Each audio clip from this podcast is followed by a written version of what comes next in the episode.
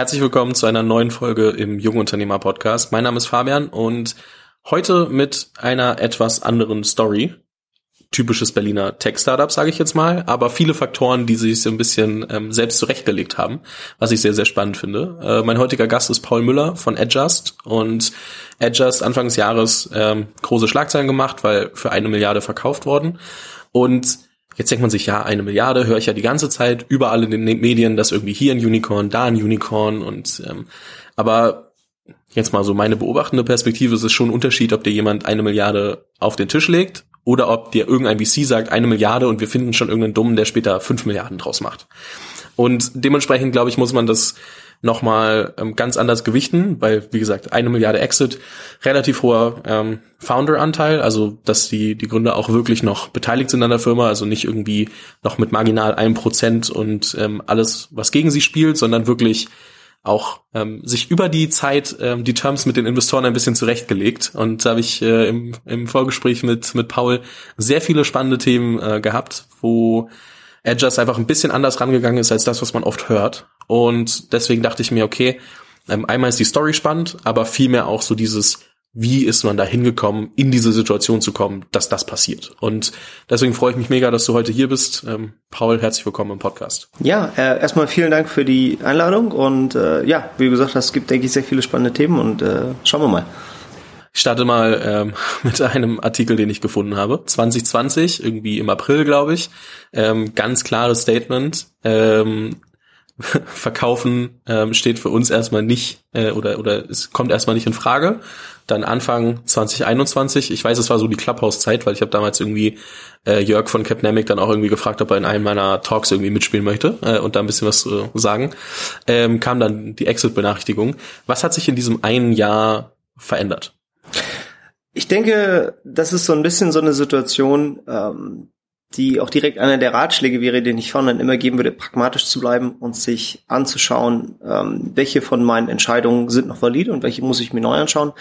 Und das war definitiv eine von den Situationen. Wir haben also nicht nach einem Käufer gesucht. Also es ging einfach tatsächlich nicht darum, äh, zu verkaufen. Das Unternehmen äh, ist gesund, war gesund, hat also auch immer äh, Profit schon sehr lange schon erwirtschaftet, ähm, was für uns auch eine wichtige Sache war. Von daher war das jetzt nie der Punkt, lass mal losgehen und gucken. Ähm, die hatten immer mal zwei, drei Leute, die so ein bisschen vorsichtiges Interesse geäußert haben, wo wir aber gesagt haben, passt von unserer Kultur her nicht, äh, das passt nicht von den Leuten, mit denen wir da zusammenarbeiten wollen. Und ähm, mit äh, Apploven ging es tatsächlich äh, relativ überraschend schnell. Wir hatten uns halt mit dem äh, mit dem CEO, mit dem Adam unterhalten, ähm, haben dann eine gemeinsame Wellenlänge gefunden, vor allen Dingen halt auch eine gemeinsame Vision, ähm, wie es weitergehen kann.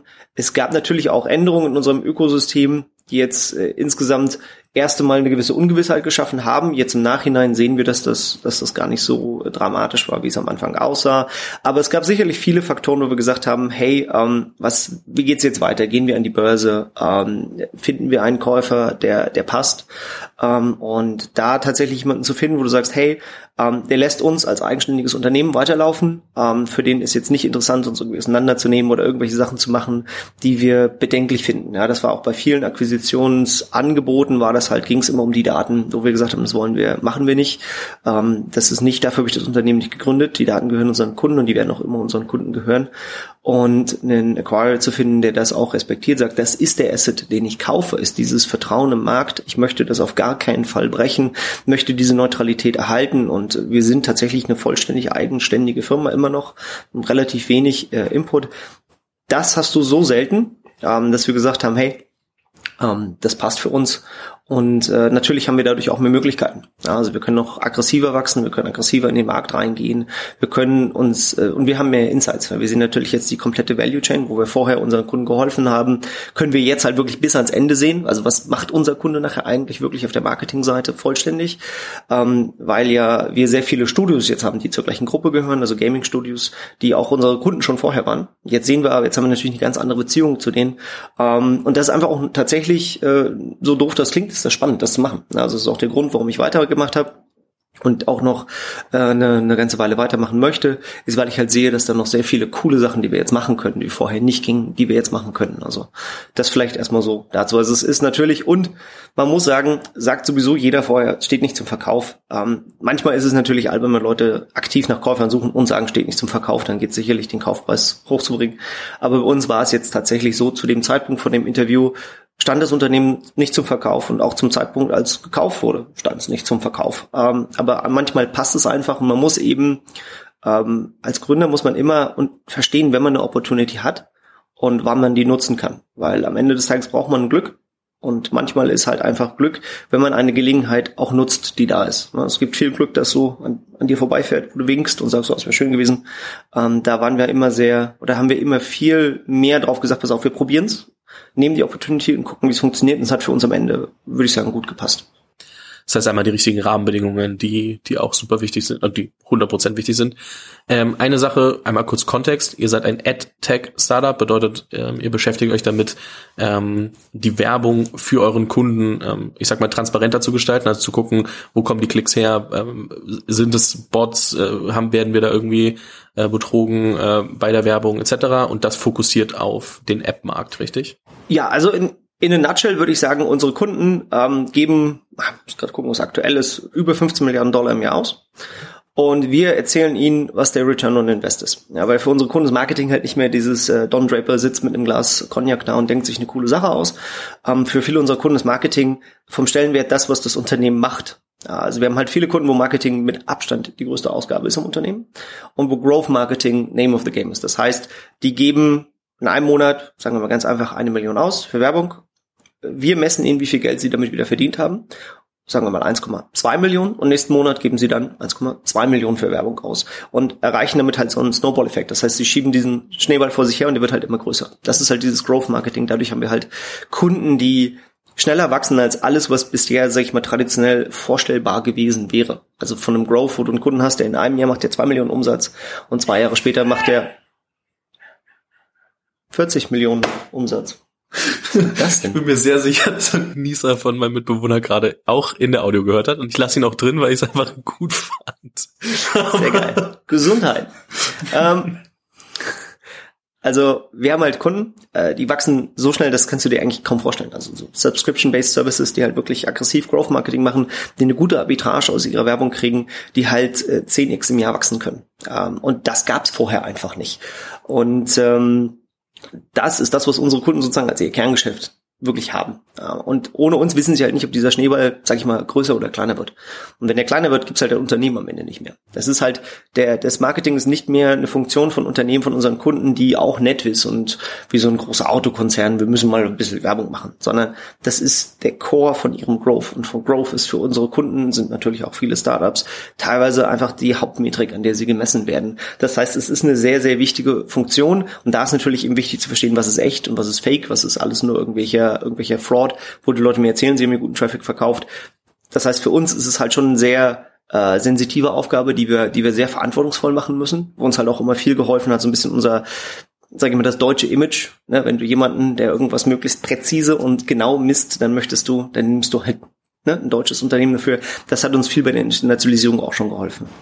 Das deutsche Image, äh, spannend, dass du es ansprichst, weil ihr ja von Sekunde eins dann global gedacht habt. Also wenn man sich das anschaut, dann ähm, und auch was wir besprochen haben, dann war der erste Trip eher nach London, gucken, wer will unser Produkt haben und realisieren, ah, vielleicht äh, funktioniert es da nicht und dann fliegen mal zwei Gründer in zwei verschiedene Richtungen auf der Landkarte und da war Deutschland nicht ganz oben gestanden. Ähm, warum oder also warum der globale Ansatz? Warum ähm, nicht irgendwie, was man sieht es ja häufig und ich schätze auch viele, die jetzt zuhören, versuchen in Deutschland irgendwie erstmal mit ihrem Produkt Fuß zu fassen. Wie kam es, dass ihr irgendwie sehr aktiv quasi gesagt habt, okay, international, global und ähm, da fangen wir jetzt nicht in Deutschland an, weil nett, aber ich glaube, da wäre, da wäre so eine ganz doofe Gegenfrage, warum nicht. Ähm, aber die Perspektive kam tatsächlich, zum einen, ich war vorher App-Entwickler, dann denkst du sowieso global. Also weil du hast halt deine Kunden überall auf der Welt. Ich glaube, so eine App, die man von dir kennt, ist zum Beispiel die, die Spraycan, die oh, es ja. damals gab, oder die Bier-App. nee, die Bier-App haben wir nicht geschrieben, aber die war, die war ganz kurz vor uns im Store. Wir ah, haben die Spraycan geschrieben das und nachher. In einem der Beiträge tatsächlich drin. Ja, ich falsch. weiß, ich habe das als Beispiel gegeben damals, aber na gut. Da haben die es falsch aufgefasst. Okay, aber ähm, es gibt so einfach easy to use Apps von damals, die irgendwie äh, viele Millionen Downloads, glaube ich, gesammelt haben. Genau, also man fängst halt das einfachste, was du schreiben kannst, ist eine Entertainment-App. 2008 wollten die Leute lustig ihr Telefon zeigen. Ähm, da war das natürlich das erste, was wir geschrieben haben. Aber später haben wir ein bisschen komplexere Apps geschrieben. Das heißt, da hattest du immer so schon die Perspektive App Stores überall. Als App-Entwickler hattest du nie einen Kernmarkt. Wenn du eine Entertainment-App oder wir haben wir nachher App-Fund-Apps geschrieben, war immer deine Kunden waren sowieso überall. Also wäre dir nie in den Sinn gekommen zu sagen, ich mache irgendwas für Deutschland. Das gleiche ist bei Christian sein Background kam ja halt auch ähm, aus dem aus dem Werbenetzwerk. Ähm, die haben halt auch relativ schnell festgestellt, dass halt klar kaufen waren ihre Kunden teilweise viel aus Deutschland, aber verkauft haben sie halt die Werbung überall auf der Welt. Und das ist natürlich bei uns beiden haben wir uns halt hingesetzt und haben überlegt, okay, ähm, wir verkaufen am Ende des Tages B2B SaaS. Ähm, das war zu dem Zeitpunkt kein besonders gut verstandenes Problem, jedenfalls nicht in Deutschland oder in Europa. Und wenn du dann das erste Mal so auf so eine SaaS-Konferenz gehst in den USA und äh, du denkst, wow, die haben, da gibt's ja ein Schema für, da gibt's ein Prinzip für, da gibt's ja ein komplettes Playbook, das ich nehmen kann und versuchen kann, für mich zu adaptieren. Und die Sache, mit der wir halt angefangen haben, war schon einfach, okay, ein App-Entwickler interessiert sich sowieso nicht für ein einzelnes Land, sondern immer für die ganze Welt. Warum sollten wir nicht das Gleiche machen? Ähm, und es ist eine der Sachen bei Internationalisierung, wo ich heute teilweise wirklich immer noch, wo ich ein bisschen traurig bin, ähm, wenn ich mit Berliner Foundern rede, ähm, so für Angel Investments oder einfach mal ein bisschen Rat, hast du oft einfach der Mut ist nicht da zu glauben, dass man es zu einem Global Player schaffen kann. Und das finde ich schade, weil ich sage mir, hey, wir haben ne, einen absoluten Global Player aufgebaut. Es gibt viele, viele Märkte in der Welt, da sind wir, da sind wir auf absolut äh, Spitze. Gerade in Asien sind wir extrem stark aufgestellt. Wir machen nur ein paar Prozent von unserem Umsatz in Deutschland. Das war nie unser Kernmarkt. Wir haben noch nie ein deutsches Stück Dokumentation gehabt. Weil für uns war die Frage, okay, die deutschen Kunden sprechen genug Englisch, dass wir es denen verkaufen können. Jedenfalls unsere Kunden, sind App-Entwickler, die App Store, das App Store Interface war damals nur Englisch, also wussten wir, okay, ne, du kannst es auch nur die App nur in Englisch schreiben, also müssen die Englisch sprechen, kein Grund Deutsch zu sprechen. Und bei der Internationalisierung halt zum einen erstmal mit dem Selbstverständnis ranzugehen, natürlich kann ich das überall in der Welt verkaufen und natürlich kann ich das Nummer eins Unternehmen weltweit sein. Das fehlt mir halt bei vielen Gründern, die ich jetzt treffe, die sagen, oh, ich mache hier so ein bisschen in Deutschland was und vielleicht kann ich dann, wenn die Amerikaner dann endlich kommen, habe ich so ein bisschen so ein Foothold in Europa und dann können die mich übernehmen. Da denke ich natürlich, fuck that noise. Warum, warum kannst du nicht gewinnen? Was, was hält dich davon ab? Und Internationalisierung ist tatsächlich viel mehr ein kulturelles als ein lokales Problem. Also zum einen nochmal deutlich beschleunigt durch diese ganze Pandemie, wo sowieso alle gewohnt sind, mit dir zu zoomen, aber auch schon vorher, weil du konntest ja einfach überall hinfliegen. Und das heißt, du hast einfach oft fehlt Leuten die Perspektive zu verstehen, zum Beispiel zu sagen, oh, mein erstes Internationalis äh, Internationalisierungsziel ist Frankreich. Wo ich die Hände über den Kopf schlage und sage, du kannst dir keinen schlechteren, schwierigeren Markt aussuchen. Komplett andere Kultur, äh, sehr viel beziehungsbased. Du brauchst auf jeden Fall einen, einen französischen Verkäufer, wenn du da was loswerden möchtest. Ähm, extrem viel Regulation eine Sprachbarriere. Du musst also alles ins Französische übersetzen, ja, weil selbst wenn sie das Englisch können, bevorzugen sie das gleiche Produkt in Französisch. Während du, wenn du in den Flieger steigst und nach Dubai fliegst, die sprechen Englisch, die sind super tech-happy, du hast alles voller Experts, die sowieso interessiert sind, neue Sachen auszuprobieren, wo die, wo die Hemmschwelle, irgendwo was Neues zu machen, sind also viel mehr junge Leute, viel weniger, sag ich mal, Boomer, die da in den Unternehmen sitzen, die du jetzt erstmal überzeugen musst, dass du, dass dein Produkt gut ist, weil du bist ja jünger als die, dann ist das ja schon mal schlecht für die. Fliegst du nach Dubai, reißen sie das aus den Händen. Ja, oder du fliegst in die USA, wo sie viel mehr bereit sind, das zu machen. Wir hatten gedacht, okay, sind wir mal mutig, probieren wir London. Stellst du fest, bei uns im Space ist das halt total agency-driven, was wieder so ein Beziehungsding ist, Wine and Dine. Es geht überhaupt gar nicht um dein Produkt. Es interessiert niemanden, was dein Produkt ist. Es geht nur darum, was dein Kickback ist und ob du mit denen jetzt oft genug äh, essen warst und ob die dich mögen.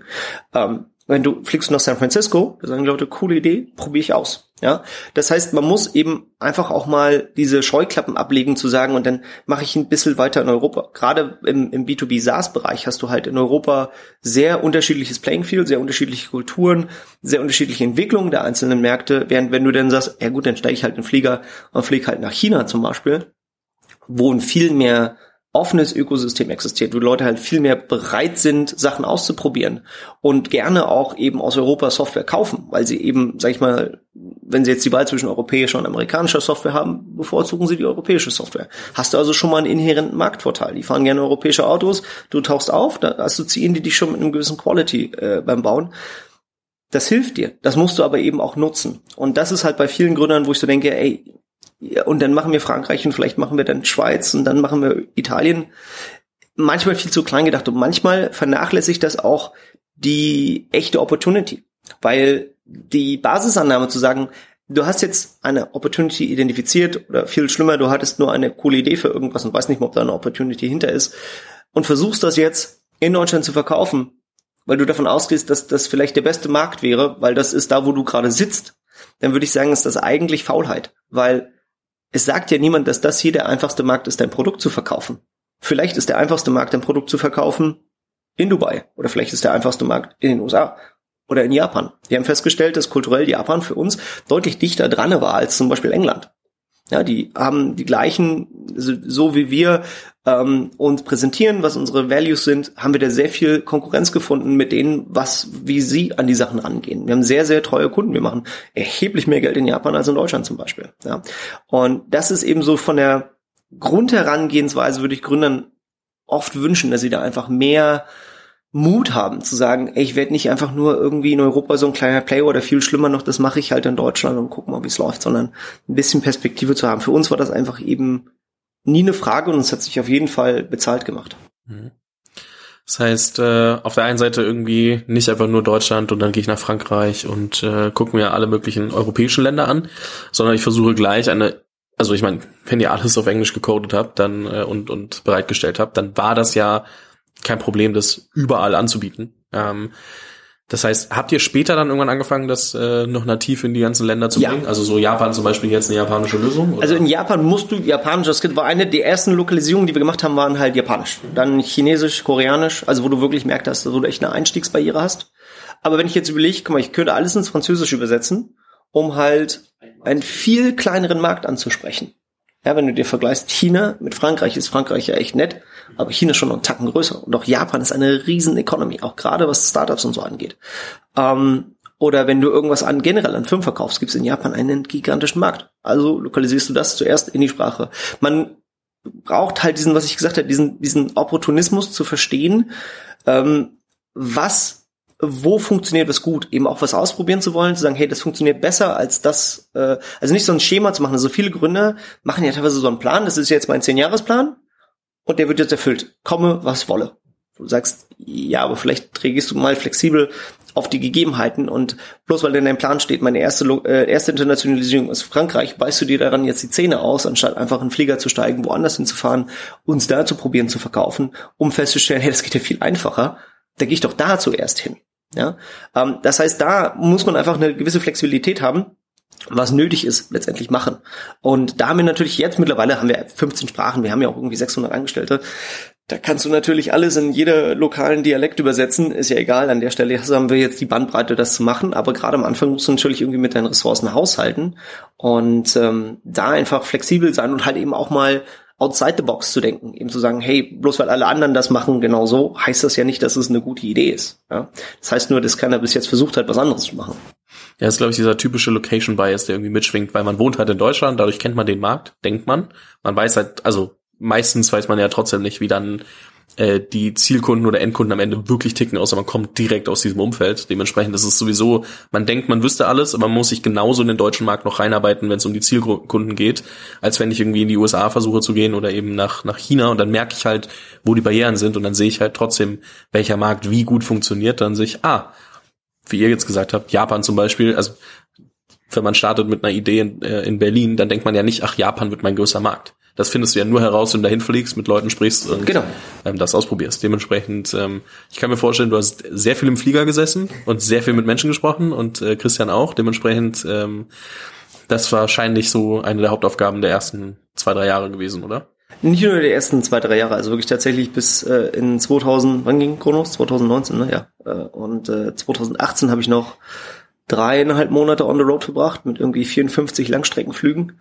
Ähm, das heißt, das ist auch eben für mich eine der Sachen, die ich vielleicht so ein bisschen, wenn du dich mit Gründern unterhältst, selbst die schon so ein bisschen Business aufgebaut haben und du sagst, warum internationalisiert ihr nicht nach Asien oder in den Mittleren Osten? Türkei zum Beispiel ist auch ein Supermarkt für uns und ist auch für viele wäre die Türkei. Alles ist in einer Stadt, super junge äh, Arbeitsfeld, kurze Closing Cycles, entschiedene, äh, also Leute, die wirklich entschlossen quick mal auch was closen wollen und halt nicht immer dieses deutsche Mittelstand, wir melden uns in drei Monaten und geht alles so zäh vor sich her. Und dann fragst du, warum machst du denn das nicht? Ja, dann müsste ich ja so viel umherfliegen. Ich meine, dann ist natürlich eine der Sachen, die mir immer wieder so ein bisschen auffällt, ist es natürlich, wenn du so Lifestyle-Unternehmer bist, weil du das machst, weil du das cool findest, weil du halt gerne sagst, ich bin jetzt hier der CEO ähm, und du möchtest gerne das machen, was für dich so am bequemsten ist und du bist gerne Freitagnachmittag zu Hause zum Kaffee, ähm, passt das natürlich für mich nicht zusammen mit dem, ich möchte jetzt ein, eine Billion-Dollar-Company aufbauen. Ähm, das heißt halt einfach immer wieder aus deiner Comfortzone raus. Also zum Beispiel, ich fliege unglaublich ungern. Ja, also nicht das, keine Flugangst. Ich mag einfach die gesamte Situation am Flughafen mit den ganzen Menschen. Es ist einfach nicht so richtig mein, mein Cup of Tea, äh, irgendwie mit äh, 300 Leuten in, in so einer Metalltube zusammengefercht zu werden und da wieder rein und raus gekartet zu werden, finde ich total furchtbar. Ich, ich, ich äh, leide arg unter Jetlag, finde das also wirklich nervig.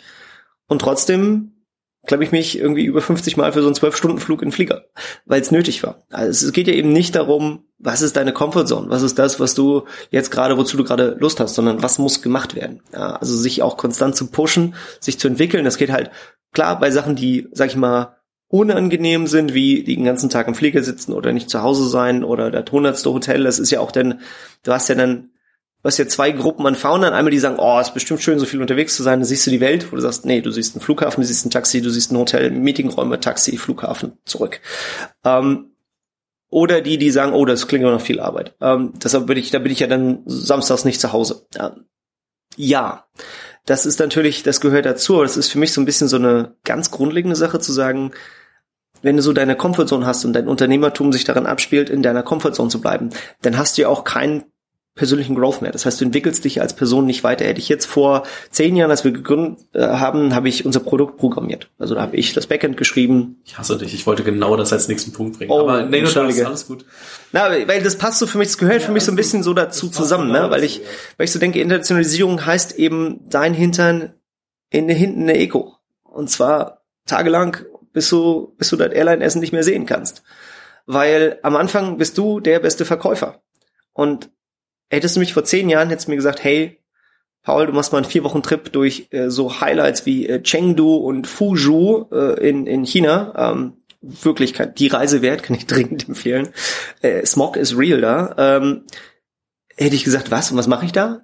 Dann hättest du gesagt, dann machst du 30 Kundentermine und closed drei Millionen Dollar Annual Revenue in den vier Wochen.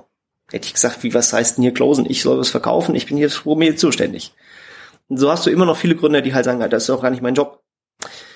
Newsflash, in dem Moment, wo du ansagst, okay, ich habe jetzt VC-Money eingesammelt, ich bin jetzt so ein Gründer und ich mache das jetzt, ist dein Job, was auch mal nötig ist. Und dein erster Job ist verkaufen. Ja, du kannst das schönste Produkt der Welt haben, wenn du das nicht verkaufen kannst, interessiert das niemanden. Und du musst natürlich auch dich verkaufen. Ja, zuerst natürlich bei den VCs, ähm, aber du musst halt eben verkaufen können. Und dafür auch wenn du das doof findest und wenn du verkaufen sagst, oh, das möchte ich nicht, wenn du keinen Verkäufer im Team hast, der bereit ist, also bei den Gründern vor allen Dingen, der sagt, okay, ich mach's, ich setze mich dahin. Bei Christian und mir haben wir uns in die Augen geguckt und gesagt, hey, alleine krieg ich das nicht hin.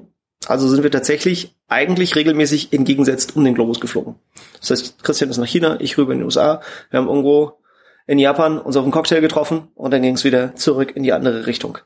Und das war einfach nötig, dieses aus dieser Komfortzone rauskommen. Und natürlich bin ich heute ein komplett anderer Mensch als vor zehn Jahren wegen dem. Aber du musst ja, das geht ja auch nachher Personalführung. Ja. Am Anfang sagst du, oh, ich habe hier mein Team von fünf, fünf Typen, die ich total cool finde, die mit mir mein Produkt bauen. Und das ist ja keine Personalführung, dass mit deinen Homies rumhängen und gute Zeit haben. Ähm, aber wenn du nachher sagst, hey, ich habe jetzt 600 Angestellte und ich muss mir halt überlegen, wie führt man die? Wie bringt man denen die Vision bei? Wie entwickelst du die? Wie gibst du denen den Freiraum, ihren besten Job zu machen? Und ähm, wie dealst du einfach mit dem, mit dem, sag ich, mit dem Human Factor von 600 Leuten? Das ist halt extrem viel. Also da kommen die crazysten Sachen raus bei. Ähm, musst du natürlich auch wieder aus deiner Komfortzone raus und sagen, okay, wie, wie, wie, wie adressiere ich die überhaupt? Wie rede ich mit denen? Und wenn du jetzt sagst, oh, Public Speaking ist gar nicht meins, hast ja oft viele Gründe, die sagen, nee, Public Speaking mache ich nicht Das machst du dann, wenn du nachher ein Team von 200, 300 Leuten hast. Willst du nie mit denen reden? Ja, äh, ist ja keine Alternative. Kannst du einen Podcast aufnehmen für interne Kommunikation. Genau. Aber du kannst dich auch nicht vorne auf die Bühne stellen und da dir einen abstottern und, und, und so ein bisschen mit, mit feuchten Händen vor denen schlechten Eindruck machen. Dein Job ist, die zu inspirieren. Das heißt, dein Job ist, das hinzukriegen. Das heißt, auch wenn du das doof findest, dann suchst du dir halt jemanden, der dir erklärt, wie man das macht. Äh, wir hatten einen Schauspieler, der hat uns ein bisschen geholfen, äh, da drüber zu kommen, ähm, weil es nötig war. Nicht, weil wir beide gesagt haben, geil, wir lieben Public Speaking sondern da wirst du eingeladen, MAU Vegas, da sitzen 400 Leute im Raum. Und dann sagst du, jo, das muss halt klappen. Ne? Ähm, ja, war jetzt ziemlich lang, aber für mich ist das alles so ein, so ein, so ein String, an dem du halt siehst, dass das halt vor allen Dingen es nicht um deinen Komfort geht, sondern immer wieder aus deiner Komfortzone raus, da, da dran wachsen, verstehen, was nötig ist und das halt auch konsequent umsetzen. Mhm. Ich glaube, also die Überleitung, die ich vorhin machen wollte, war, okay, du hast jetzt äh, CTO angefangen, jetzt steht da heute CEO ähm, nach dem nach dem Exit, äh, weil Christian ähm, ja raus ist äh, aus dem Operativen und äh, du da quasi jetzt die CEO-Rolle übernommen hast. Aber diese ganze Entwicklung ähm, und auch nachdem du sehr viel über über Sales gesprochen hast, ist ja jetzt nicht das, was man sich unter der typischen CTO-Rolle vorstellt. Dementsprechend ähm, hast du sehr gut genau das beantwortet, was ich fragen wollte nach dieser persönlichen Journey auch, ähm, da immer wieder über seine eigenen, äh, ja nicht über die Grenzen hinaus, aber so an die Grenze zu gehen und zu sagen, okay, eigentlich will ich es nicht, aber ich muss es halt machen, ähm, weil ja, es ist halt, also es ist halt äh, ich weiß nicht, ich bin, ich bin immer so ein bisschen hin und her gerissen. Können wir mal ein bisschen drüber sprechen. So dieses, 24-7 irgendwie nur arbeiten zu propagieren, ähm, äh, finde ich irgendwie auch bisschen hart. Und äh, dieses, aber ich habe halt jeden Tag um vier Feierabend, finde ich halt auch hart. Und es mhm. ist so irgendwie, es gibt so diese, diese zwei Extreme, die die Leute irgendwie. Ähm ich ich glaube, da gibt's, äh, also beziehungsweise aus, aus, aus meiner Erfahrung heraus sind es erstmal so ähm, zwei Themen. Also das eine ist nicht, du gehst nicht an deine Grenze, sondern machst einfach das, was wozu du eigentlich keine Lust hast zu machen. Also das, was uncomfortable ist, was dir unangenehm ist zu machen. Public Speaking, mit Leuten reden. Bei, bei uns beim Verkaufen ging es einfach darum, wenn du ein technisches Produkt verkaufst oder dein Produkt ist Technologie und vielleicht sogar komplexe Technologie, dann ist der beste Verkäufer der Mensch, der das entwickelt hat. Weil dein Sales-Typ wird niemals so kompetent sein, dass wenn der Kunde wirklich eine tiefe Frage hat, dass er die selbstbewusst beantworten kann. Ich bin dahin gegangen, weil unsere Kunden hatten halt teilweise Fragen, wo unsere Seller, ja, da muss ich nochmal nachfragen. Das wollten wir nicht. Das, das, das schneller und effizienter ist es, wenn ich da bin. Ich kann dem beantworten, das haben wir so und so gebaut. Das funktioniert so und so. Wenn ihr das so und so benutzt, könnte man das so und so umbauen. Heute haben wir das geschafft, eine ganze Abteilung in, unserem, in unserer Firma zu haben, die Learning and Development macht, wo wir also Sales Engineers ausbilden, die Fragen genauso gut zu beantworten wie ich auch. Aber das hat Jahre gedauert, das aufzubauen. Und das ist vielleicht das Muster, dieses, was ist richtig, dieses 9 to 5 oder 24-7? Äh, neither. Die richtige Antwort ist, dass du musst machen, solange es nur du da bist und du der Einzige bist, der es machen kann. Und dann musst du aber auch überlegen, was ist denn jetzt mein Plan, das nicht für immer zu machen. Weil es spricht nichts dagegen. Klar haben wir am Anfang äh, wie die Bekloppten gearbeitet. Ja, also es war einfach viel zu tun. Na, wenn du jetzt, wir haben in, im ersten Jahr mit 300 Kunden geclosed. Wir sind im ersten Jahr von null Revenue auf über zwei Millionen Revenue gewachsen. Mit einem Team von irgendwie fünf, sechs Leuten. Das war total crazy, das irgendwie durchzuziehen. Das heißt, da sitzt du wirklich die ganze Nacht und, und baust. Da sitzt du dann am Weihnachtsmorgen, stellst fest, da ist besonders viel Traffic und deine Server fangen gerade an umzufallen, weil es halt zu viel ist. Und dann musst du das fixen. Da kannst du nicht sagen, du, jetzt ist aber, jetzt habe ich über Feierabend. Die Frage ist aber tatsächlich immer dann in dem nächsten Schritt zu sagen, okay, habe ich verstanden, ist ein Problem, gibt es reichlich Arbeit zu tun. Wie werde ich das wieder los? Und das ist, hast du dann viel bei Gründern, die dann schon weiter sind, die dann nicht wieder loslassen können. Also die einfach nicht delegieren können und wollen, die an ihrer Aufgabe so festhängen und sich darüber so definieren, dass das ist, was sie machen, dass sie sich tatsächlich fast zu Tode arbeiten. Ja, weil 24/7, wenn du Anfang Mitte 20 wirst, dann kannst du das auch noch ab. Das kannst du physisch, verspreche ich dir, hältst du das durch. Ich würde es jetzt mit Ende 30 würde ich das vielleicht nicht unbedingt noch probieren wollen. Jetzt habe ich die Erfahrung zu sagen, okay, ich kann sehen, wenn ich zum Beispiel viele Kunden besuchen, technische Expertise verteilen, hatten wir schon angefangen, Sales Engineers mehr auszubilden, tieferes Training zu machen, dauert fast sechs Monate, die auszubilden. Klar, über Corona hinweg haben wir das nochmal deutlich intensiviert, weil ich einfach nicht hin kann.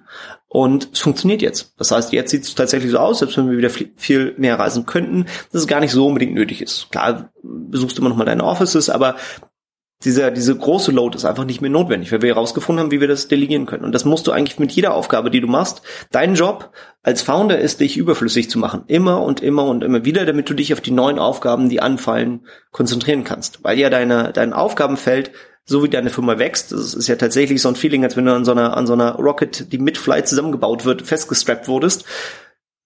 Das hast du ja ständig neue Baustellen. Das heißt aber, du musst eben deine alten Baustellen an jemanden abgeben, wo du sagst, hey, ich habe dem alles mitgegeben, was der braucht. Und der kann das. Das ist zum Beispiel wie bei der Internationalisierung. Der erste Seller in dem Markt bist du. Ja, du hast wahrscheinlich jemanden, der dein Kandidat ist, den du damit haben willst, aber du sitzt in jedem Meeting, bis der von alleine closen kann, bis der von alleine klarkommt und dann kannst, dann fliegst du zum nächsten Markt. Und das halt immer wieder. Also du bist immer der Erste bei allem. Das ist halt der, der Job als Founder. Ja? Du foundest nicht nur die Company, du foundest jeden einzelnen Bereich der Company immer und immer wieder. Du bist der Erste, der sich um HR kümmert. Du bist der Erste, der sich um die Getränke und das Essen im Office kümmert, bis du jemanden dazu einstellst, das zu machen. Und das halt immer wieder kontinuierlich sich neu zu erfinden, führt irgendwann aber auch dazu, also natürlich ein bisschen mehr dir deine Zeit einteilen kannst. Ja, also ich sitze jetzt nicht jeden Tag bis um elf im Office.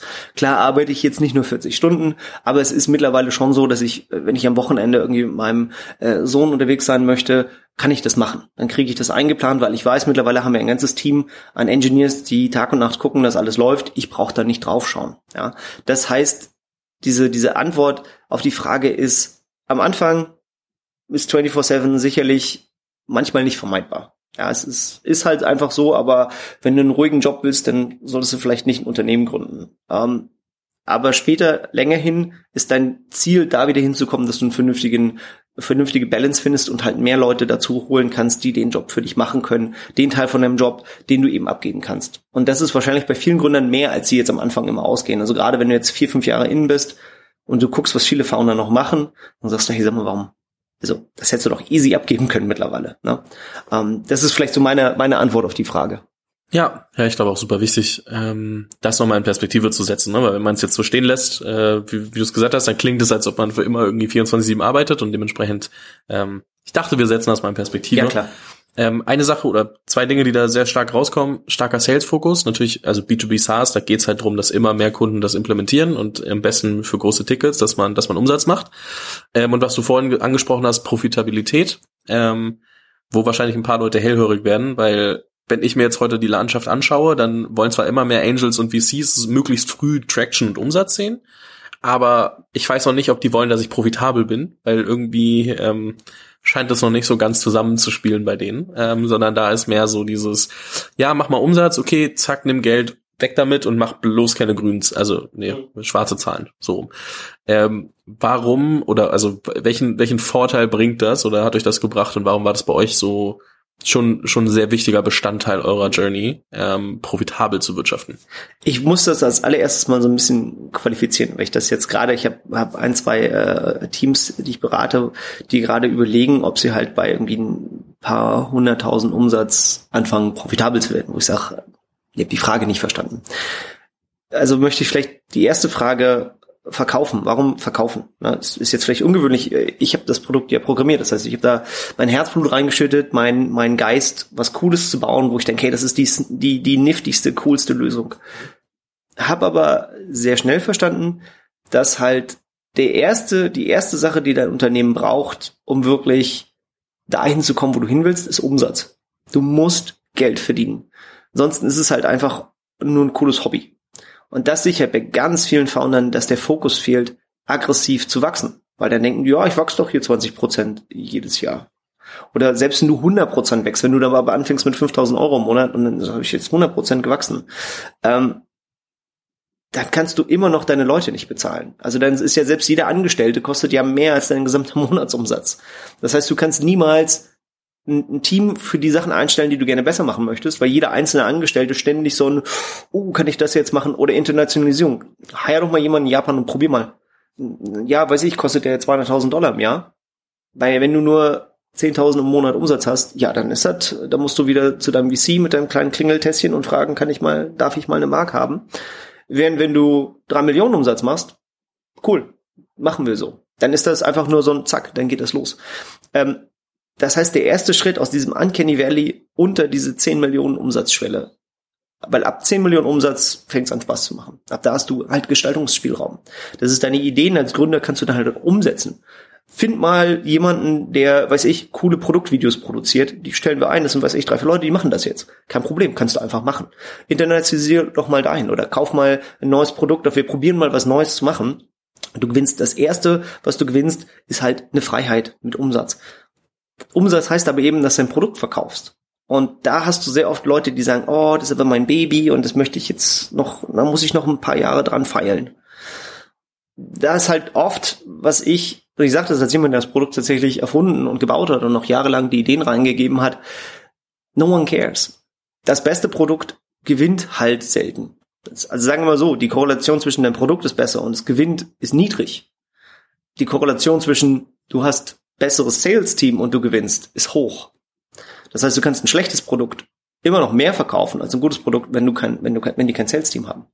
Das heißt, am Anfang sich klar zu machen, dass Sales eben das ist, was deine Firma überhaupt erstmal eine Firma macht.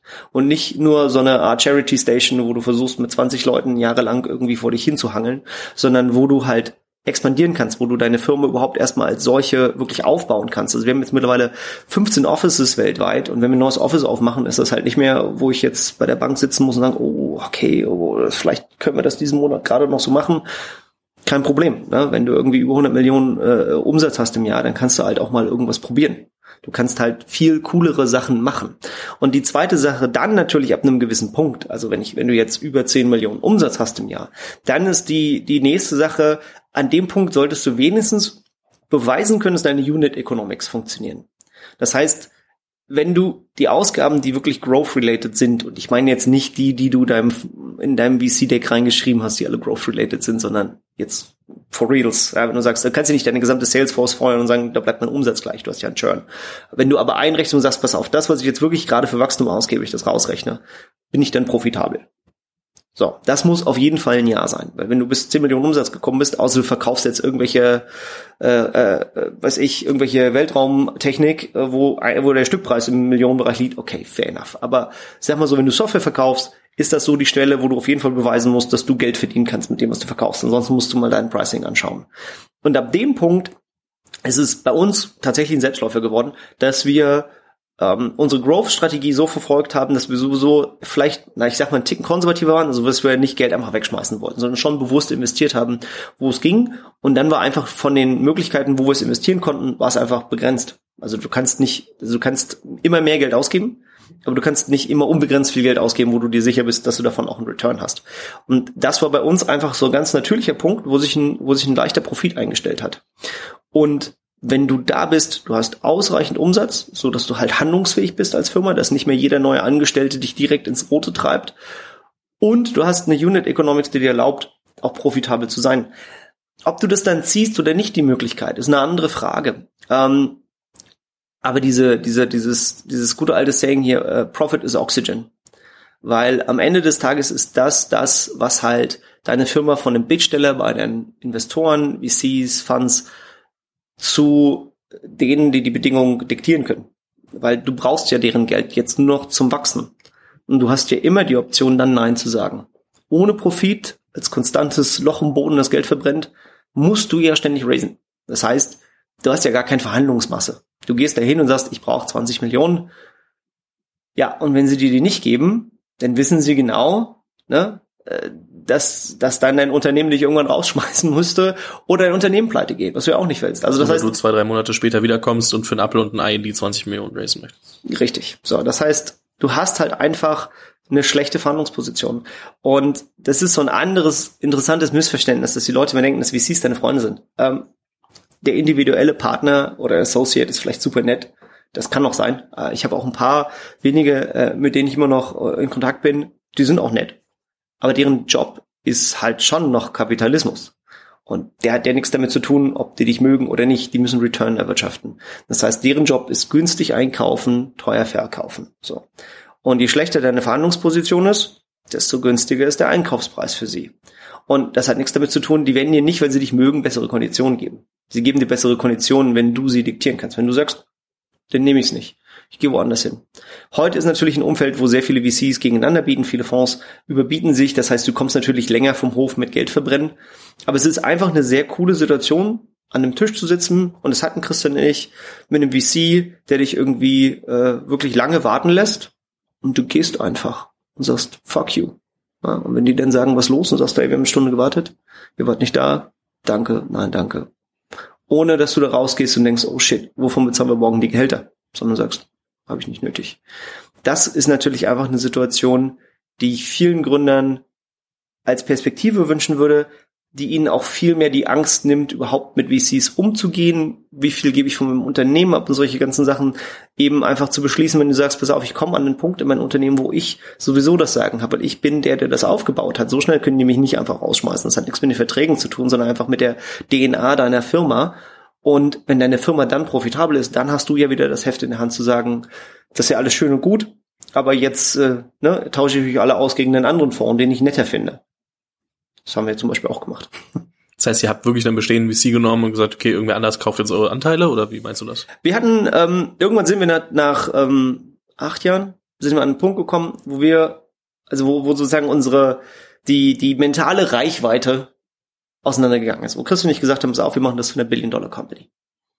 Und die VCs waren im Fondsjahr 10, 11, und haben langsam unruhig mit den Hufen geschart, ob wir nicht vielleicht doch lieber irgendwie an so einen Vituvien oder so verkaufen können, ähm, damit die endlich mal Geld kriegen. Und die machen dann schon irgendwas mit uns. Wo wir gesagt haben, Moment, Moment, so nicht. Na? Ohne uns ist die Firma weniger wert als mit uns. Das heißt, wir diktieren, was passiert. Wir sind dann auf die Suche gegangen nach einem Growth-Fonds, der uns gefallen hat, mit dem wir uns gut verstanden haben, also die Konditionen auch einfach gepasst haben und haben gesagt, wir wollen die Reise zur Billion-Dollar-Company und auch tatsächlich bis Billion Dollar Revenue bauen. Und haben jemanden gesucht, der einen Atem hatte, der lang genug ist und haben dann natürlich eine sehr, sehr secondary-lastige Runde geraced, die einfach eben die bestehenden kleineren VCs, die halt einfach wirklich auch am Ende von ihrer Vorstellungskraft angekommen waren, ausgetauscht haben, ähm, haben die alle in so einen kleinen Pool getan, was da noch übergeblieben ist, haben das Board aufgeräumt, haben die SPA einfach auch nochmal neu aufgesetzt, so dass es auch viel mehr repräsentativ ist für das Unternehmen, das es dann war an der Stelle, so dass du halt als Founder auch einfach nochmal wirklich zwischendrin nochmal Luft holen kannst. Also es ist eben, was viele Founder ja denken, ist, dass es so eine Einbahnstraße ist, die immer nur enger wird, bis dann irgendwann nichts mehr da ist. Aber wenn du dein Unternehmen, sag ich mal, gut, erfolgreich führst, Glück hast, die Möglichkeiten nutzt, die du hast, kannst du auch wieder in eine Situation kommen, wo nochmal so ein zweiter Wind kommt, wo das Unternehmen auch wirklich dann durch seinen eigenen Erfolg bei den Investoren auch nochmal ganz andere Konditionen rausholen kann. Also, dass du halt eben zum Beispiel nicht mehr dilutest, dann kannst du raisen, ohne zu diluten, was natürlich auch sehr sexy ist. Mhm. SPAs musst du, glaube ich, dann gleich Achso, das, das äh, gute alte Shareholder Agreement. Hm. Also was ist Deutsch der Gesellschaftervertrag? Ähm, weil der wird ja immer komplizierter mit jeder Runde, die Race kommen ja ein paar hundert Seiten dran mit Sonderbedingungen und Shareklassen und was, wer nicht alles was für Rechte hat. Ähm, klar, wenn du irgendwann mal deine VCs sozusagen aus dem Cap Table äh, aufräumst und das gegen, gegen Growth tauscht, ähm, kannst du natürlich auch ähm, dann mal sagen, hey Jungs, diese ganzen Verträge, diese ganzen Sonderklassen und Shares und so, das brauchen wir alles nicht mehr. Äh, lass uns doch mal einen saubereren, einfacheren Vertrag aufsetzen, äh, in dem das alles ein bisschen unkomplizierter gelöst ist. Und ähm, ja, das haben wir nachher dann auch gemacht und das war für uns tatsächlich auch eine, eine sehr gute Sache, die uns einfach als, als Founder, sag ich mal, motiviert hat, dann auch nochmal wirklich weiterzumachen. Was würdest du denn sagen, welche Terms sind denn äh, unbedingt zu vermeiden und welche sind vielleicht erstrebenswert, wenn ich wenn ich so ein bisschen, weil ich glaube, gerade wenn man als First-Time-Founder irgendwie da reinrennt, dann rennst du automatisch in ein paar Sachen, die du vorher nie gehört hast, denkst, ist nicht so schlimm, mhm. und dann merkst du hinten raus, oh verdammt, das war teuer. also ähm, ich sag mal so, was, was immer teuer ist, sind, sind so Sachen, Lick Prefs. Ist natürlich heute in dem Markt ein bisschen ungewöhnlicher geworden. Ja, also wenn irgendwer äh, fix schon mal sechsmal Geld wieder kriegt und dann prozentual Geld wieder kriegt, ist sicherlich äh, teurer, als du vielleicht annimmst. Ähm, oder irgendwelche besonderen Share-Klassen, die zuerst irgendwie liquidiert werden. Ähm, das musst du natürlich auch immer so ein bisschen aufpassen ganz ehrlich, so Sachen wie, wie, wie, wie Dragalong oder Tagalong, ähm, gut, Tagalong ist klar für einen Investor, wenn du, wenn du verkaufst, wollen die auch verkaufen dürfen, fair enough, aber dass sie dich jetzt verkaufen können, ähm, hängt natürlich auch ein bisschen von der DNA deiner, deiner Firma ab. Bei uns war es tatsächlich so, Christian war halt das Gesicht für alle unsere Partner. Ähm, ich habe für die Kunden das Gesicht des Produkts, habe intern viel an Produkt gemacht. Das heißt, hätten wir jetzt beide gesagt, finden wir nicht so geil, was ihr da mit uns vorhabt, wäre das für den potenziellen Käufer ein extremes Problem gewesen. Also auf jeden Fall ein extremer Bewertungsbump, äh, äh, äh, sagen, Bewertungsdrain zu sagen, wir beide machen nicht weiter. Das ist natürlich auch eine Sache, die musst du dir als Founder immer überlegen, also wie, wie sieht ein Unternehmen ohne dich aus? Und wenn die Antwort ist und ohne, dass du da irgendwie zu viel Narzissmus reinbringst, dass du sagst, mein Unternehmen ohne mich ist weniger wert, dann ist es tatsächlich so, dass so Sachen wie Dragalong ja, dann sind die nicht so dramatisch. Dragalong ist für, äh, sag ich mal, so ein Fire Sale, wo die sagen, okay, ich habe einen gefunden, der den Laden noch nimmt. Und ob du jetzt dabei bist oder nicht, ist mir egal. Aber in einem Erfolgsfall ist das ehrlich gesagt ein Case, der relativ selten vorkommt. Ja, ähm, beziehungsweise du musst ja immer mal am Ende des Tages, ähm, selbst bei uns nach zehn Jahren, brauchtest du schon noch unsere Zustimmung, wenn du irgendwas machen wolltest. Hätten die jetzt theoretisch sagen dürfen, oh, ich setze die Founder ab, ja, wäre das eine gute Idee gewesen? Nee. Ja. Oder hätten sie jetzt äh, irgendwie sagen können, ihr kriegt kein Gehalt mehr? Ja, aber wäre das jetzt wiederum fürs Unternehmen spannend gewesen? Nein. Das heißt, man muss eben einfach auch manchmal ein bisschen pragmatisch rangehen und sagen, ähm, ja, okay, viele Sachen sind eben einfach auch Standard-Terms, die einfach da drinnen sind. Wichtig ist halt, dass man einfach guckt, ähm, das Hauptkriterium bei dem VC ist sicherlich immer erst einmal das Termsheet. Und diese ganze Smart Money und so, das erste ist, was in dem Termsheet steht. Und ob die deine Freunde sind, ob die wirklich Leute bringen, das kannst du auch vor einem Termsheet ausprobieren. Sagst, gib mir mal Intros zu deinen Companies und guckst, ob sie wirklich Value providen können. Das ist tatsächlich seltener der Fall, als vielleicht am Anfang annimmst, weil am Anfang erzählen sie dir, wen sie alles kennen und wie wichtig sie sind und wie toll sie dir helfen können und so. Und davon bleibt oft danach nicht so viel über. Ja, das haben wir bei unseren ersten paar VCs gelernt, dass einfach, was wir machen, nicht in deren Portfolio war. Ähm, und dass sie also einfach nicht viel verstanden haben von dem, was wir machen. Das heißt, die waren wirklich nur ein Check. Ähm, später haben wir dann natürlich VCs gefunden, die wirklich auch aus dem, aus dem Space kamen, die wirklich richtig, richtig gute Intros. Wir hatten irgendwann mal den Sales-Chef äh, von former Salesforce da. Der hat uns natürlich nochmal auf ein ganz anderes Level geholfen. Ähm, aber das sind so viele Sachen, die lernst du sozusagen nachher beim, beim Loslegen erst einmal. Am Anfang für junge Gründer würde ich sagen, guck, was im Termsheet steht und wie viel Smart die Money nachher ist, kannst du dann immer noch rausfinden. Aber ich würde immer das bessere Angebot nehmen. Ähm, und natürlich auch vielleicht jemanden, der noch ein bisschen Geld hat, nochmal nachzuschießen. Weil das ist auch vielleicht die andere Sache. Am Anfang brauchst du immer mehr Geld, als du davon ausgehst. Und als wir die erste Million ausgegeben hatten, dachte ich auch, oh, das ging schneller, als ich dachte. Ähm, da brauchst du natürlich auch einen VC, der genug Geld hat zu sagen, ist okay, ich mache nochmal eine Bridge, ich gehe da nochmal rein. Ähm, ja, also vielleicht so erstmal als die kurze Antwort. Wenn du sagst, äh, das bessere Angebot, ähm, bedeutet das einfach die höhere Bewertung oder die besseren Terms? Bessere Terms. Also Bewertung ist ja nicht immer alles, äh, weil Bewertung, das kannst du ja durch Lick-Prefs und so hinten durchs Auge ne, und äh, durch irgendwelche vorgegebenen Discounts auf die nächsten Runden oder was auch immer du alles reinschreiben kannst. Ich würde tatsächlich die Summe an, an Terms. Klar musst du verstehen, was das heißt. Das ist wieder so ein bisschen aus der Comfortzone rauskommen.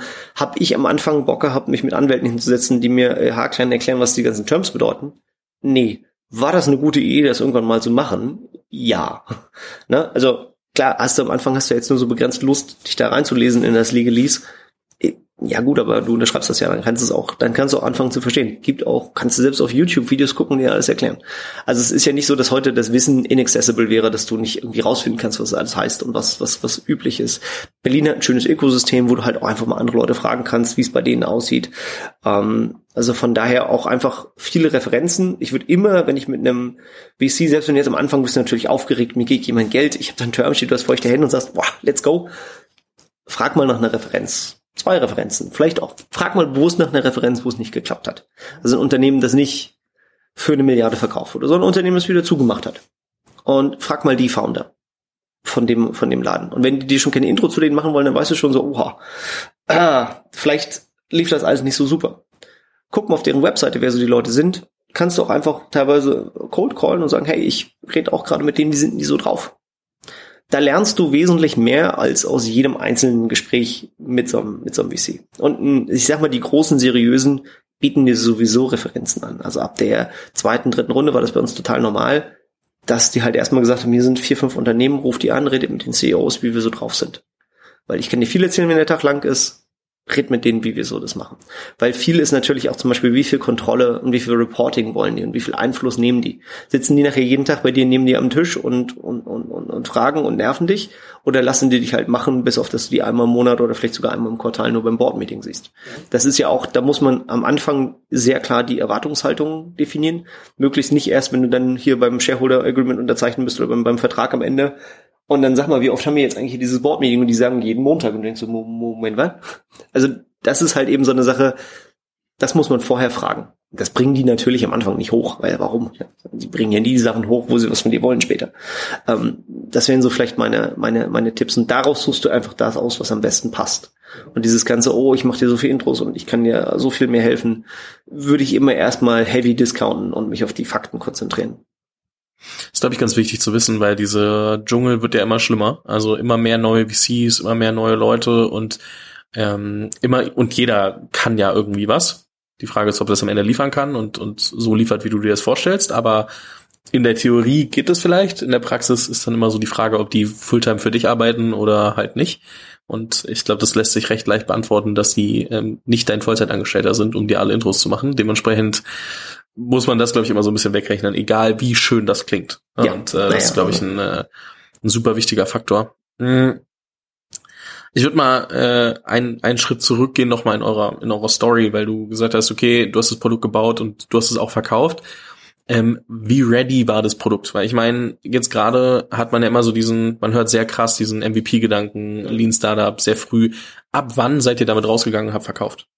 Das Witzige ist, dass, wo du das gerade sagst, also diese, dieses Lean MVP, hörst du viel, aber sehen tue ich tatsächlich mehr Faune, weil gerade wenn sie halt äh, das Produkt mitbauen, die das halt so wie ihr Baby jahrelang vor sich hin polieren möchten, bis es wirklich perfekt ist. Ähm, ich sag mal so, dein Produkt ist verkaufsready, wenn jemand dafür bereit ist, dir Geld zu geben. Ja, das heißt, und das ist wirklich, das ist der späteste Punkt, wo du anfängst, das zu verkaufen. Wir haben also tatsächlich äh, unser Dashboard wurde im äh, Januar 2013 gelauncht und unsere ersten Rechnungen haben wir im September 2012 gestellt. Bis dahin haben wir einfach von Hand ein paar Reports zusammengeklöppelt, weil wir das auch schon verkaufen konnten. War das das Ziel, das Produkt so zu bauen? Nö. Aber hatten wir schon Kunden, die dafür bezahlen wollen? Jo. Das heißt, dein, dein Produkt ist tatsächlich verkaufsready, sobald jemand sagt, okay, gebe ich, gebe ich dir Geld für. Und eben nicht, wenn du sagst, okay, jetzt ist es perfekt. Weil das hat zum einen natürlich das Problem Zeit und dann Perfektion, ne, also der, der Preis von Perf Perfection is Infinite. Und du kannst für immer an der Perfektion arbeiten. Und das andere ist natürlich, du magst auch einfach, wenn du alleine da sitzt und das Produkt vor dich hinpolierst, komplett an dem Bedarf deiner Kunden vorbeibauen. Na klar, solltest du gerade am Anfang aufpassen, dass du nicht die persönliche Entwicklungsbude äh, von einem Kunden wirst.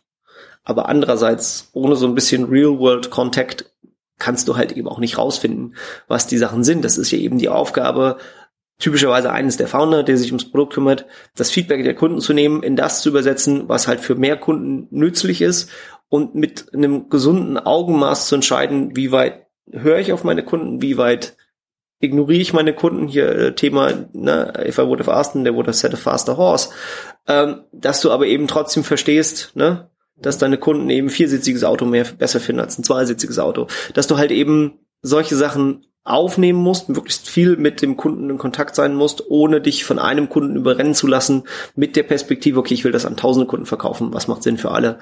Und da halt diesen Mittelweg zu finden und das zu entwickeln, aber das geht eben nur, sage ich mal, am lebenden Objekt. Wenn du sitzt, du hast zwei Kunden und du baust jetzt fünf Jahre lang an dem Produkt und hast dann drei Kunden, uff, ne, dann hast du nicht genug verkauft. Also dann, dann entweder, entweder kann man dein Produkt nicht verkaufen, das wäre dann wichtig gewesen, dass du zwischendrin mal aufhörst, hochguckst und sagst, okay, was ist denn hier überhaupt der Markt für mein Produkt? Oder du hast einfach zu lange in Frieden vor dich hingeklöppelt, weil ich habe ja ein paar Kunden schon. Ne? Also ich habe Unternehmen tatsächlich gesehen, die nach fünf, sechs Jahren haben die zehn Kunden. Und ich rede jetzt nicht, wo jeder Kunde irgendwie ein paar Millionen bezahlt, sondern die machen, die machen so einen Rundungsfehler Umsatz und haben einfach, ja, wir wollten noch das Produkt noch ein bisschen besser und noch, noch ein bisschen, und hier noch ein bisschen und da, bevor wir den Sales abrampen, ist halt fünf Jahre alt. Da ist, äh, ist nichts mehr jetzt hier mit Sales abrampen. Weil am Ende des Tages ist das auch so ein Punkt, um nochmal auf diese ganze Bewertung und Terms. Growth ist das einzige, was jedenfalls Stand heute die Bewertung von einem Unternehmen treibt. Growth und sagen wir mal, der eine Opportunity, die du damit capturest. Wobei Growth einfach auch eine Opportunity beweisen kannst. Wenn dein Unternehmen von 10 auf 100 Millionen wächst in ein paar Jahren, brauchst du mit niemandem mehr arguing, ob, ob das jetzt funktioniert oder dann sagst du, ja, du hast damit faktisch bewiesen, dass die Opportunity existiert. Ne, du sagst hier, ich wachse 3x jedes Jahr. Ich brauche der, der VC nicht erzählen, oh, ich glaube nicht an die Opportunity, sagst du, ich habe die Zahlen, um es zu beweisen. Das ist ein ganz anderer Schnack, als wenn du da sitzt und sagst, Billion Dollar Opportunity versprochen. Das ist riesengroß. Der Markt für, für äh, weiß ich, Katzenspielzeug sind 150 Milliarden im Jahr in Europa. Ne? Also sagt der VC, ja, ich sehe jeden Tag, zeigt mir einer irgendwie einen Graph, wo die Opportunity mehrere hundert Milliarden ist. Aber das zu beweisen, dadurch, dass du schnell wächst, das ist halt das A und O. Und schnell wachsen ist halt eben nicht äh, irgendwie fünf Jahre zu brauchen bis zur ersten Million Umsatz. Also das ist halt eben, das ist hart, aber ist halt so. Ja? Also wenn, wenn du, wenn du was verkaufst und sicherlich, klar, kannst du am Anfang schon ein bisschen am Produkt bauen, aber ich sag mal, Jahr zwei, Jahr drei sollte sich schon so in Richtung Millionen Umsatz machen lassen. Ja, und wenn du da so weit weg von bist, dass du sagst, oh, das sind nochmal zwei, drei Jahre, hättest du vielleicht auch lieber eine Dönerbude aufmachen sollen. Ja, die können nämlich auch eine Million Umsatz machen, das geht viel schneller. Ist auch ein bisschen weniger kompliziert. Ach, sehr plakatives Beispiel. Ich sag das meinen Foundern immer, wenn deine Bude schlechter läuft als ein einfacher Dönerstore, vielleicht solltest du dann irgendwas anderes machen. Klingt, klingt sehr hart tatsächlich, wenn man sich das so anhört, das stimmt. Es ist hauptsächlich als Konfrontation der unbequemen Wahrheit von Foundern, die sich oft ja einen Comfort Space bauen wollen, sie daran zu erinnern, dass sie halt eben nicht in einem, also wo sie sagen, das ist doch super und immerhin, ich mache schon mal 20.000 Euro im Monat, das ist doch klasse, wo du sagst, das sind vier Angestellte, die du davon bezahlen kannst. Du hast aber 30 wo willst du denn jetzt damit hin? Und das nach Jahren. Ne? Und da jetzt fünf Prozent Monat über 200 wachsen, ist dein Problem nicht, was dein nächster SDA-Prozess ist oder wie dein Firmenführungs- oder dein Performance-Review-Prozess von deinem Team, sondern dein Problem ist, den Kram an den Mann zu bringen und zu beweisen, dass du überhaupt mit irgendeinem Pace verkaufen kannst. Da würde ich den ganzen Tag am Telefon sitzen und gucken, dass irgendeiner mein Produkt kauft. Also da, da, manchmal einfach nur um den Sense of Urgency herzustellen, zu verstehen, dein Job ist jetzt gerade noch nicht hier irgendwie ne, das hundertste, tausendste, kleinste den Prozess aufzusetzen und deine eigene kleine Krankenkasse zu bauen, sondern zu verkaufen, weil du viel zu klein bist, um überhaupt irgendeins der Probleme zu haben, von denen du gerade glaubst, sie zu haben. Um, ähm, und das ist halt eben der Punkt, der, der oft meiner Meinung nach jetzt so ziemlich verloren geht. Also wo die Leute einfach jahrelang so vor sich hin dümpeln und halt ein paar hundert Euro mehr Umsatz machen jeden Monat, wo du sagst, ne, wenn deine Angestellten alle einen guten Job hätten und die Summe davon deutlich mehr ist als das, was du an Umsatz machst, ähm, was machst du denn da? Ne? Also was ist denn, wo willst du denn damit hin? Na, und wie viele Jahre willst du brauchen, da hinzukommen? Mhm. Ja, ich glaube, das ist, äh, glaube ich, ein ganz guter Weckruf immer, weil man sich ja selbst sehr schnell irgendwie wohlfühlt in dem, was man macht und sehr schnell denkt, ach, läuft doch gerade alles und dann ist noch mal zu überlegen, wo kann ich das vielleicht noch mal ähm, schneller machen, besser machen. Ähm, schadet nie. Nee, so dieses gute alte, ne, if you're not terrified, you're moving too slow. Ja, also tatsächlich eine der, der Sachen, die ich äh, definitiv über uns sagen kann, in den ersten sechs, sieben, acht Jahren. Hast du eigentlich jeden Tag irgendwo gehabt, oh, da brennt was. Klar, weil, ne, wenn du, wenn du das tatsächlich mit Flight zusammenballerst, das Ding, fällt irgendwo, ist immer irgendwas zu klein geworden, ratzfatz, und dann musst du das jetzt fixen, und dann ist das andere Ding zu klein geworden und kann nicht mehr mithalten, dann musst du das fixen, und dann das, und das ist eine, das muss eine endlose Baustelle sein, weil ansonsten, wenn du da einfach sitzt und sagst, heute, eigentlich habe ich keine Probleme, dann bist du zu langsam. Dann hast du nicht, hast du dir nicht das Tempo rausgenommen, was du theoretisch gehen könntest, wo du eigentlich sagst, eigentlich musst du relativ konstant immer an dem Limit fahren, wo du sagst, okay, das hält gerade noch so zusammen und ich kann das gerade noch skalieren, ich kann gerade noch genug Leute heiern, die das machen. Eigentlich musst du konstant zu wenig Leute haben für die Arbeit, die du hast und zu viele Kunden, um sie alle auf einmal zu bedienen. Und dann hast du halt, das ist, das ist das, das Problem, was du haben willst. Weil das andere Problem mit, ich überlege ich mal, was wir heute so machen, das ist ein schlechtes Problem. Das ist ein was machst du ja eigentlich, also was machst du auch mit deiner Lebenszeit? Also du steckst ja auch Lebenszeit rein. Und wenn du nachher nach zehn Jahren zurückschaust und sagst, ich habe jetzt ein Unternehmen aufgebaut und die sind fünf Millionen wert gewesen. Ja, okay, okay, fair enough. Gerade wenn das jetzt irgendwas war, wo du jetzt als Passion Project dran gearbeitet hast, aber wenn du dafür VC-Money eingesammelt hast, sind die auf jeden Fall schon mal nicht happy. Und ich kann mir nicht vorstellen, dass du als Founder da nachher sagst, yo, habe ich richtig geil gemacht. Ja, ich glaube, der VC-Money, also Disclaimer ist, glaube ich, nochmal ganz gut. Also ja all das, worüber wir gerade sprechen. Bezieht genau, das ist alles. Venture Startups, das wollte ich tatsächlich auch gerade nochmal sagen. Genau, also ich, ich meine jetzt natürlich, also die Frage für mich, wenn du mich jetzt fragst, wie was, ne, wenn du gerade wenn du dich jetzt auf auf meine Reise äh, beziehst, äh, klar, das ist die, wir haben ja VC-Geld eingesammelt mit dem Wissen, zum einen heißt das, dass du eines Tages deine Firma, entweder an die Börse bringst oder es verkaufst. So, das hast du in der Sekunde, wo du den ersten Euro eingesammelt hast, hast du das schon beschlossen. Wenn du darüber nicht sicher bist, dann kannst du das Geld nicht nehmen. die gleiche Sache ist, du hast in dem Moment aber auch beschlossen, dass Wachstum dein, dein Ding ist, dein, dein absolutes Goal, was du erreichen willst und nicht einfach nur ein Unternehmen, das du besonders schnuckig findest. Das kannst du natürlich machen und äh, ich kenne jetzt viele Founder, die sozusagen, nachdem sie verkauft haben, sich hinsetzen und halt was ganz anderes bauen, ganz andere Pace gehen und das ist auch total okay, das muss es ja auch geben, soll es ja auch geben, ist auch wichtig, dass das gibt. Ich rede natürlich darüber, du läufst gerade rum, schickst Decks an VCs und willst Geld einsammeln, dass ich dir sage, hey, nur ganz kurz, dass du weißt, was das heißt. Das heißt eben, dass du eine gewisse Opferbereitschaft mitbringst, um dieses Wachstum, das es geben muss, eben auch rauszuholen. Dass du eben nicht 9 to 5 schieben kannst und eben nicht sagst, ach, wenn wir mal eine Million Umsatz machen in fünf Jahren, ist doch mega, sondern dass du schon jetzt sagst, okay, ich habe verstanden, auf was ich mich da einlasse. Und wenn du jetzt ein ambitionierter Mensch bist, der sagst, das muss eine Billion-Dollar-Company werden, dass du dir halt mal überlegst, das ist eine ziemlich lange Zahl, da sind extrem viele Nullen dran, ne? Und wenn du die auf die Zeit runtersplittest, in denen du das erreichen willst, weil du meintest ja sicherlich nicht 40 Jahre, dann bleibt da gar nicht so viel über. Ne? Wenn du das auf zehn Jahre machst, musst du halt, ne, also ganz doof, ich weiß, das ist exponentielles Wachstum, aber dann musst du halt 100 Millionen Dollar Value im Jahr generieren. Und wenn du das auf den Tag runterbrichst, hast du das heute gemacht? Ne? Hast du heute die Grundlage dafür gesetzt, dass das dahin geht? Mit dem Tempo? Und da muss, da muss halt bei vielen entweder die sagen sein, oh, pass auf, das ist überhaupt nicht meine Ambition. Aber das muss man auch, finde ich, dann fair mit den Leuten kommunizieren, von denen man Geld einsammelt, was deine Ambitionen sind. Oder wenn deine Ambitionen schon gar nicht in die Richtung gehen, dann vielleicht auch zu sagen, hey, vielleicht kann ich es auch ohne Fremdkapital machen. Vielleicht kann ich mir irgendwo Geld borgen, vielleicht kann ich mir irgendwie nur eine Förderung holen und kümmere mich dann darum, anstatt halt so eine Situation, weil du machst es dir auch selber einfach vom, vom, sag ich mal, vom Leben nicht leicht. Wenn du nachher in einer Situation sitzt, wo deine Investoren sagen, sag mal, was ist denn hier los? Warum Mach doch mal ein bisschen. Warum machst du nicht mutigere, größere, schnellere Schritte und du sagst, ich möchte so ein kleines, profitables Unternehmen, das jedes Jahr 20 Prozent wächst? Dann sagen die, ja, das war nicht der Deal. Das war nicht das, wofür, wofür wir Lust haben. Und du setzt dich in eine Situation, wo du, wo dein Leben nachher voller Konfrontation und, und, und, und Stress ist, was eigentlich nicht nötig war. Also das ist vielleicht so nur so eine Sache, ja, alles für Venture, äh, Venture-backed Companies, aber halt eben auch überlegen, was heißt denn das jetzt eigentlich, was ich hier gerade mache? Nur weil alle anderen, äh, weil deine ganzen Freunde gerade Geld raisen, müsst du vielleicht auch mal Geld raisen ich finde, wenn man sich vorher hinsetzt und sagt, okay, was will ich überhaupt erreichen?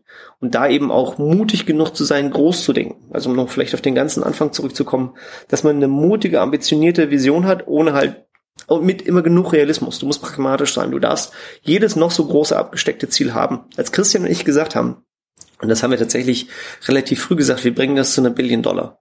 Als SaaS Company in Berlin vor acht, neun Jahren, äh, haben sich die Leute ausgelacht. Die Idee war absurd. Also war, wie soll das gehen? Aus Berlin, eine, eine Bude, die nicht äh, Pizza oder oder Unterwäsche verkauft oder Schuhe, Tja, lächerlich. Software aus Berlin gibt's ja gar nicht.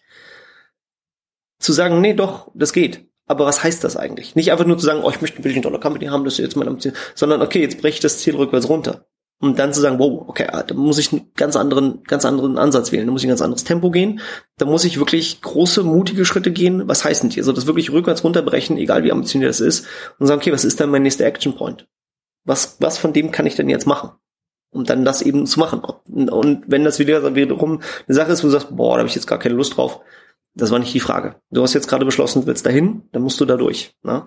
Ähm, das ist vielleicht so eine, so eine, so eine Sache, die, die für viele Founder am Anfang, wo du eigentlich nicht den Geist dafür hast, das zu machen, oder sagst, ich will jetzt erstmal loslegen, erstmal machen, würde ich sagen, nimm mal fünf Minuten, setz dich mal hin, atme mal tief durch. Was bist du bereit an, an, an, sag ich mal, Tausch deiner Lebenszeit gerade jetzt am Anfang zu bringen für einen netten Return am Ende? Weil klar, wenn du sagst, hey, äh, ne, ein dickes Haus, schönes Auto will jeder haben, viel im Urlaub fliegen, ah, super, muss ich auch haben, musst du natürlich aber auch rückwärts sagen, hey, ähm, was heißt denn das jetzt hier am Anfang? Ne, wenn du, wenn, wenn du das runterbrichst, so eine ambitionierten Sachen, stellst du halt fest, dass gerade am Anfang eben um noch viele Sachen ziemlich stressig sein werden. So. Wenn du sagst, das ist nichts für mich, das ist fair enough, das muss ja jeder für sich wissen. Aber du kannst halt nicht sagen, ich begebe mich auf den Weg, ohne zu verstehen, was das heißt. Ne? Was heißt das, drei bis vier Monate im Jahr nicht zu Hause zu sein? Ne? Also was heißt das, dass du auch teilweise an, an, an Feiertagen nicht zu Hause bist, weil du halt eben unterwegs bist. Das ist nämlich überall, nicht überall gleichzeitig ein Feiertag, ja. Ostern gibt's in Asien, machen die nicht. Du musst halt arbeiten. So. Ähm, ist das okay für dich? Ist das, wo du sagst, ja, okay, check, kann ich mit leben, ist ein Tausch, den ich will, ins Bin einzugehen. Ähm, das würde ich, glaube ich, vielen Foundern mit auf den Weg geben wollen, zu sagen, überleg dir das vorher gut dann ist es halt hinterher nicht mehr so ein, so ein Gehassel oder so ein, so ein Kampf mit dir, sondern wenn du einmal beschlossen hast, das mache ich, sei konsequent, zieh das durch, was du gesagt hast, dass du machst, dann hast du auch hinten dran einfach besseres Ergebnis und weniger, sag ich mal, Zedern und weniger, ach, das ist ja alles doof. Du hast vorher gewusst, dass das doof wird. Dann mach das jetzt auch und dann ziehst du das halt durch. Ne? If you're going through hell, keep going. Ne? Ähm, das hatten wir bei uns auch an der Wand hängen das ist halt eben einfach, dass du dann sagst, okay, ich weiß, wo ich hin will und gehst dann aber auch konsequent in die Richtung weiter. Also das siehst du halt oft bei vielen, die dann zwischendrin sagen, oh, ist aber anstrengend jetzt. Ja, no shit, ne? Sonst gäb's, sonst will's ja wirklich jeder machen. Eigentlich müsste man die Folge quasi beenden, weil das so ein richtiger, so nochmal, nimm dir Zeit, denk drüber nach und ich glaube, viele im Kopf schon irgendwie so sind, so, was, was bedeutet das eigentlich? Eine Sache habe ich aber noch. Ähm, und zwar, ich bin ja irgendwie, ja, und das war, ist schon ein bisschen her, ich glaube August oder so, äh, bei euch ins, ins äh, Office äh, gekommen und es war jetzt, also, es war ein cooles Office, aber es war nicht dieses mega fancy, überkrass, alles irgendwie hochpoliert, hochglanz. Ähm, wir sind jetzt halt eine Berlin Dollar Company und irgendwie deswegen sieht unser Office aus, als ob wir, keine Ahnung, äh, ein, ein, eine Luxusvilla sind, so nach dem Motto. Mhm.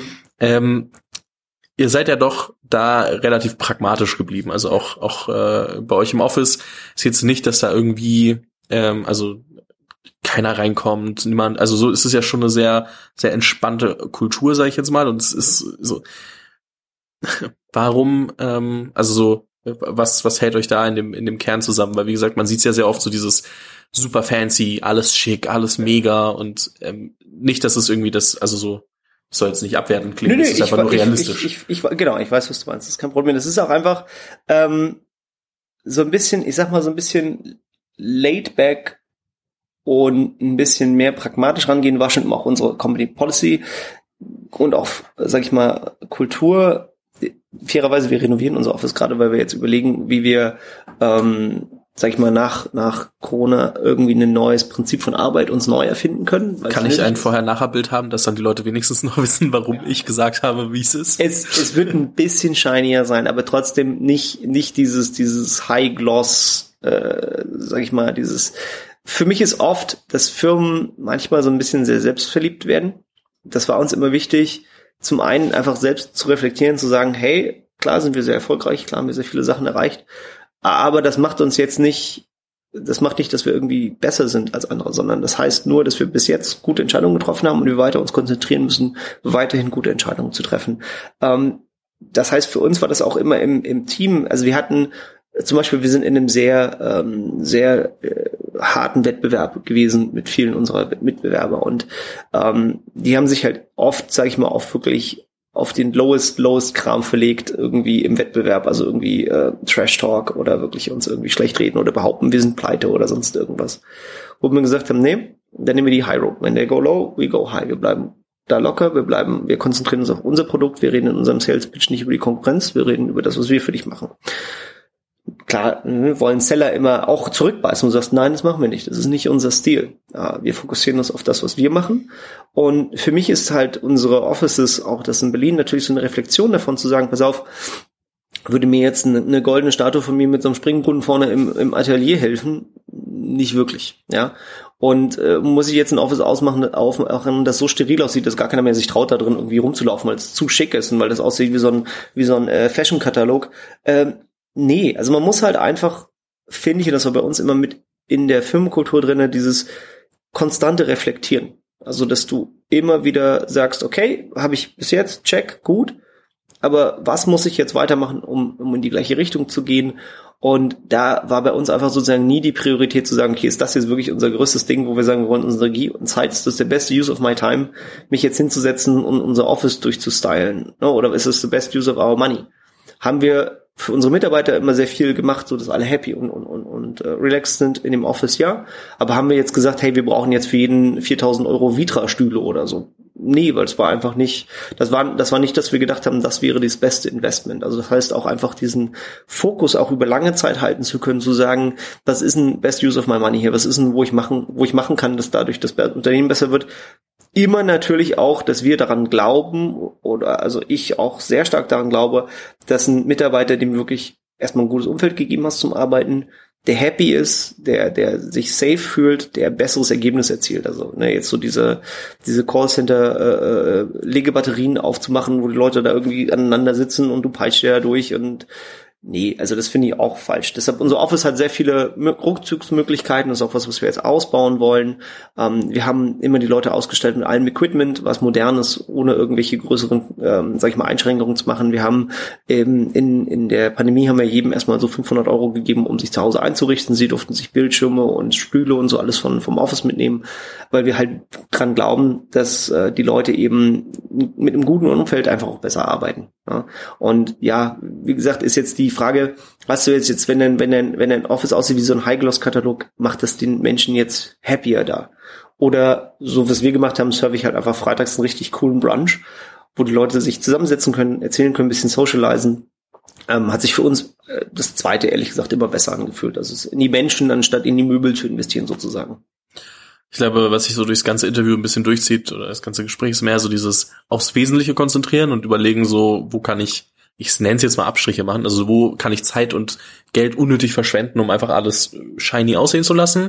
Und wo kann ich aber auch einfach, wie du sagst, pragmatisch bleiben und ähm, einfach einfach machen. Und ähm, dann so ein Brunch bringt natürlich mehr, wenn die Leute zusammenkommen für die für die Kultur als wow, mein schöner neuer Stuhl, ähm, der ist auch nett, aber äh, am Ende macht es die Leute aus ne? und am Ende geht es um das Team und was da zusammenarbeitet. Ich denke, das kannst du vielleicht sogar in so eine ganz einfache Basiswahrheit für so Founder. Das ist immer, du hast ja immer begrenzte Ressourcen. Am Anfang ist es deine Zeit. Wo verwendest du deine Zeit? Und auf was verwendest du deine Zeit? Verwendest du deine Zeit auf irgendwelche Sachen, Probleme zu lösen, die du gar nicht hast? Oder verwendest du deine Zeit auf irgendwelchen äh, Networking-Events rumzuhängen, wo du eigentlich dein Zeug verkaufen solltest? Und später sind es natürlich die Ressourcen deiner Company. Also wofür gibst du das Geld deiner Company aus? Gibst du das jetzt dafür aus, äh, irgendein Vanity-Project von dir zu bauen?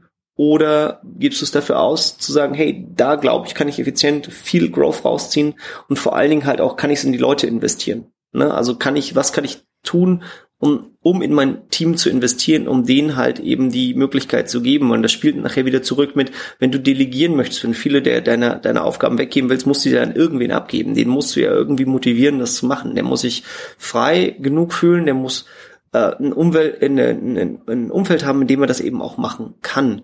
Und das eben ist so eine Sache, dafür musst du deine Ressourcen auch entsprechend einsetzen. Also das ist eben so eine Sache, wo ich immer wieder viele Frauen, die so festhalten wollen, wo ich sage, pass auf, überleg dir, was du den ganzen Tag machst. Du kannst nachher immer Geld gegen Zeit traden, gerade von der Company, wenn du, was du als Zeit gewinnst, ähm, halt auch wieder anders nutzen kannst, eben wieder was Neues, was halt für die Company gut ist. Und das ist vielleicht so eine philosophische Sache zu sagen, hey, überleg dir, was deine Ressourcen sind und wie du sie dir einteilst und ob das, was du da machst, wirklich gerade der best use davon ist. Ich glaube, das ist ein ähm, absolut perfektes Schlusswort. Ähm, dementsprechend bleibt mir an der Stelle erstmal äh, vielen lieben Dank zu sagen. Ähm, ich glaube, das birgt ähm, sehr viel Potenzial, dich irgendwie nochmal einzuladen. Nicht morgen, aber vielleicht äh, kriege ich dich irgendwann nochmal dazu. Und ähm, wünsche euch natürlich weiterhin viel Erfolg. Du bist ja noch ähm, 100% in der Firma drin. Dementsprechend, du arbeitest da ja noch äh, dran, das Ding immer größer hin. zu machen. das, äh, das Ding immer größer zu machen. Das ist ja noch, also es hört sich jetzt an wie so eine abgeschlossene Reise, ist es ja nicht. Das ist ja irgendwie, ähm, selbst wenn da irgendwie ein, ein Exit passiert ist, in der Firma hängst du immer noch und, und äh, machst noch und, und machst das Ding noch größer. Und dementsprechend da weiterhin viel Erfolg. Äh, danke für all die Insights und äh, all die Gedanken. Ähm, Gerne wieder. Ja, danke dir für das nette Gespräch und dann äh, bis zum nächsten Mal. Das war eine Zusage.